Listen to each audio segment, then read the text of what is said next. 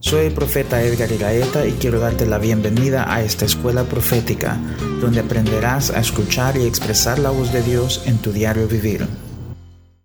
¿Cómo afinar tu oído espiritual? Quiero repasar la última clase que tuvimos. En la clase que yo les di, hablamos de los sentidos espirituales y las tres formas que Dios nos habla. Dios usa nuestros sentidos naturales y los convierte en sentidos espirituales para comunicarse con nosotros.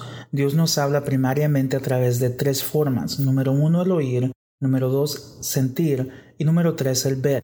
En esta clase quiero que nos enfoquemos en cómo nosotros podemos afinar nuestros oídos espirituales o nuestros sentidos espirituales para poder escuchar la voz de Dios. Primero que todo quiero darte unas escrituras para memorizar.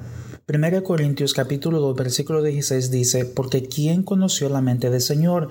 ¿Quién le instruirá? Mas nosotros tenemos la mente de Cristo.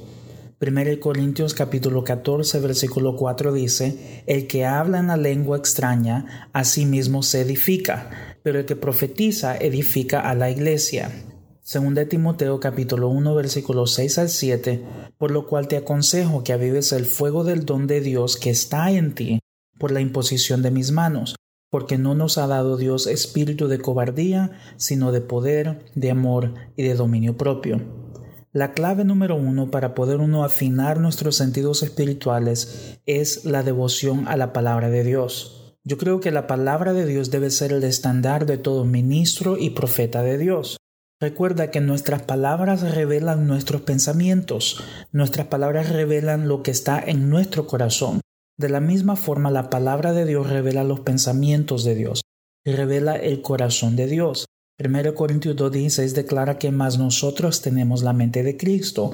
La palabra tenemos en el griego significa característica. En otras palabras, contener o tener algún aspecto o característica. Nosotros poseer la característica de la mente de Cristo.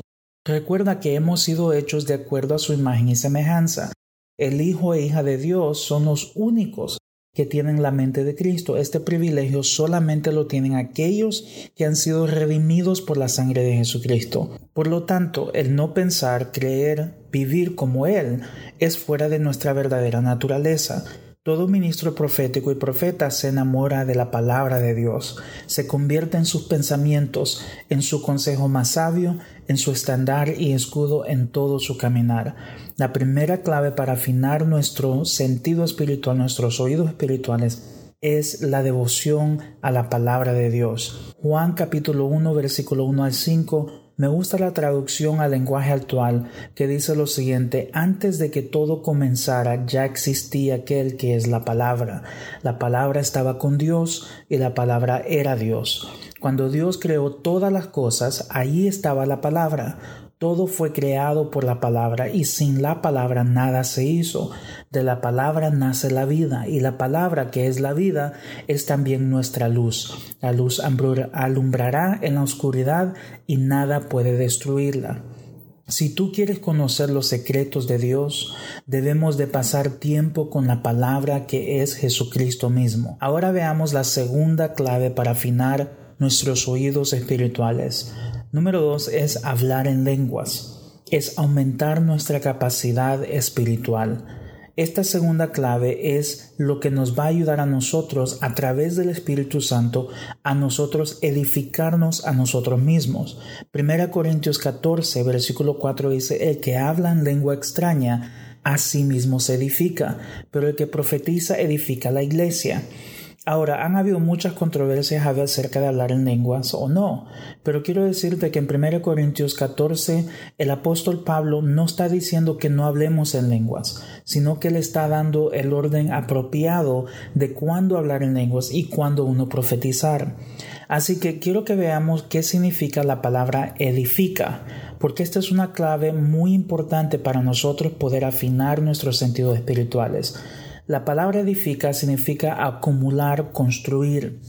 Significa llegar más cerca de la plenitud de aquello que uno quiere obtener. Significa construir algo más. Cuando nosotros oramos en lenguas estamos edificando, construyendo algo que tiene la capacidad de acumular el poder revelación, pensamientos, propósitos, etc. de Dios. El obispo Bill Hammond dice en su libro 70 razones por qué hablar en lenguas, Mientras más oramos en nuestro lenguaje espiritual, más tiempo y oportunidad le damos a Dios para que nos descargue y programemos nuestro espíritu para dirigir nuestros pensamientos y nuestras acciones.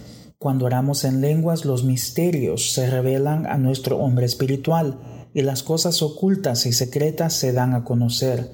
El apóstol Juan declaró que el Espíritu Santo nos mostraría lo que vendría, recordaría todas las cosas, nos iluminaría y nos daría poder para glorificar a Cristo, manifestar su vida y hacer las obras que Cristo hizo. Si queremos ser edificados en Dios y edificar nuestro espíritu con la carga del poder de Dios, entonces debemos orar mucho en nuestro lenguaje espiritual. Cuando oramos en lenguas, quiero que sepas que suceden tres cosas. Número uno, nos conectamos de espíritu a espíritu con Dios. Número dos, construimos y edificamos una capacidad para acumular el poder y la revelación de Dios. Número tres, nuestras peticiones y deseos más profundos de nuestro corazón son subidas al cielo y los propósitos, planes, estrategias y pensamientos de Dios son descargados a nuestro espíritu. Así que el hablar en lenguas es muy importante para tu mantener tu espíritu afinado y mantener tu oído, tus ojos,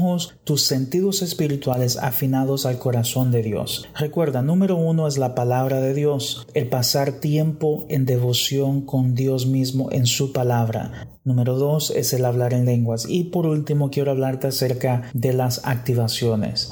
Estas son formas prácticas para afinar todo espiritual. Pero quiero que sepas que esta tercera clave no funciona si no tenemos la fundación de la palabra y si no hemos edificado nuestro hombre espiritual. El apóstol Pablo le dijo a Timoteo, por lo cual te aconsejo que avives el fuego del don de Dios que está en ti por la imposición de mis manos, porque no nos ha dado Dios espíritu de cobardía, sino de poder, de amor y de dominio propio.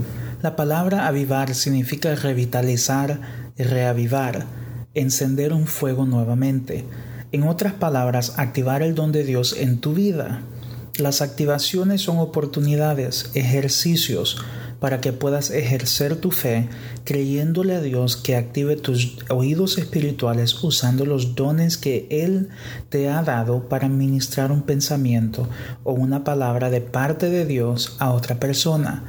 A través de activar los dones de Dios podemos ejercitar nuestros sentidos para poder escuchar su voz. Recuerda Hebreos 5:14, pero el alimento sólido es para los que han alcanzado madurez, para los que por el uso tienen los sentidos ejercitados en el discernimiento del bien y el mal. Así que recuerda las tres claves. Número uno es pasar tiempo en la palabra de Dios.